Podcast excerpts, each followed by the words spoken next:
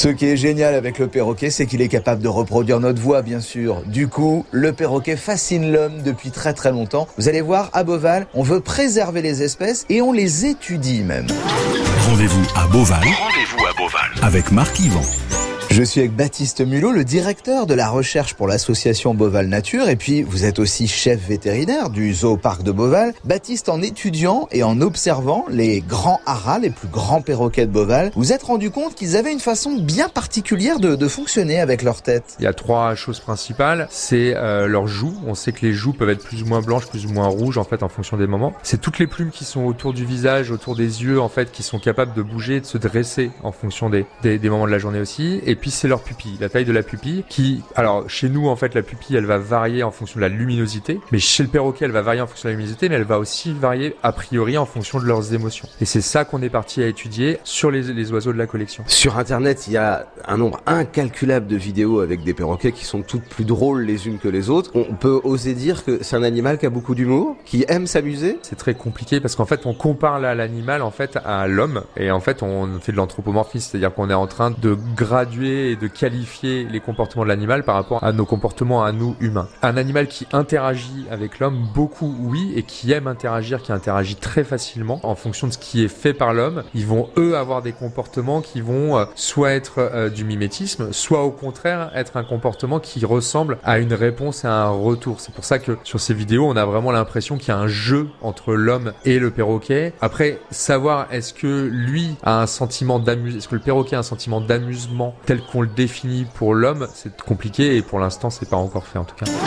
Rendez-vous, rendez-vous, rendez-vous à Beauval.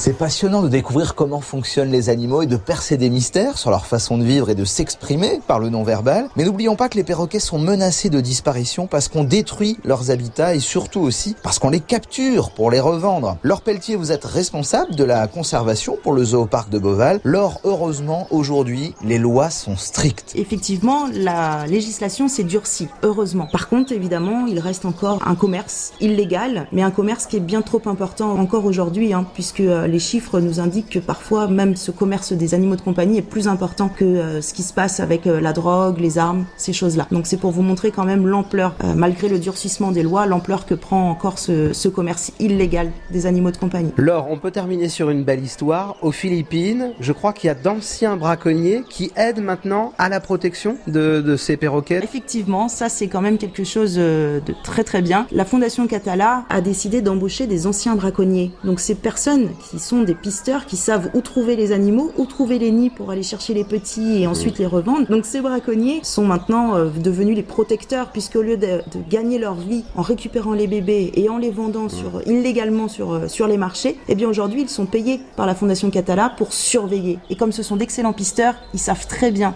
où se rendre pour surveiller, protéger euh, les nids avec les petits. Donc c'est vraiment quelque chose de très intelligent pour la conservation de cette espèce. Tout l'été, tout l'été, rendez-vous à Beauval.